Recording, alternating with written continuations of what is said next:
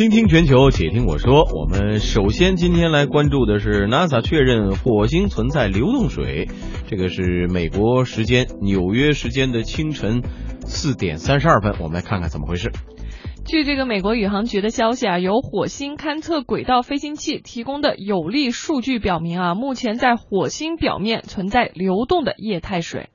Liquid water runs down canyons and crater walls over the summer months on Mars, according to researchers who say the discovery raises the odds of the planet being home to some form of. 在火星上的夏天啊，液态水呢会在峡谷和火山口壁中流过，嗯溪流呢在火星的地表呢就会留下长长的黑暗的痕迹，然后呢在比较温暖的月份中啊，这些痕迹就能往山下延伸几百米，到了秋天温度降低的时候呢才会干掉。而在这个火星轨道上拍摄的照片就。显示啊，这个悬崖和峭壁和盆地上呢，都形成了夏天水流经过的痕迹，并且呢，在水活动最密集的区域，形成了很错综复杂的这种扇形纹理。研究人员说啊，这项发现就提高了火星上可能存在生命的可能性。马丁叔叔真的在吗？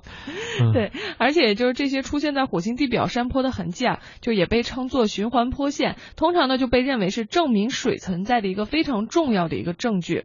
NASA 的火星探索计划的科学家麦克梅尔呢就介绍说啊，我们在这个问题上已经进行了很多年的研究，现在终于能确认啊，在这颗冰冷干旱的行星表面呢，确实存在液态水，而且呢，随着对火星研究的深入啊，越来越多的证据会表明，在这个行星上存在支持生命存在的环境。哎，估计有好多朋友又开始要想象了，我们什么时候可以去火星旅行，看看火星人生存的环境呢？